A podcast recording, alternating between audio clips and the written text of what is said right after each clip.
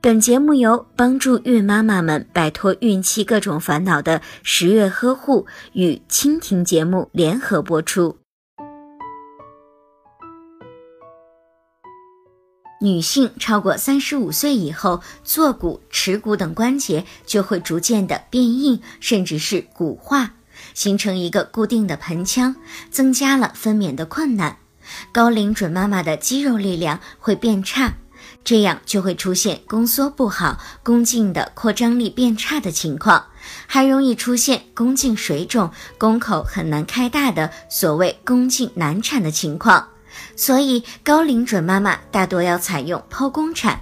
而高龄准妈妈出现各种妊娠期并发症以及流产、早产的概率也要高于年轻的准妈妈。三十岁是女性卵巢的高峰期。之后会随着年龄的增长而衰退，卵子的质量也会下降，使得发生胎儿畸形、染色体异常、痴呆的可能性就会变大。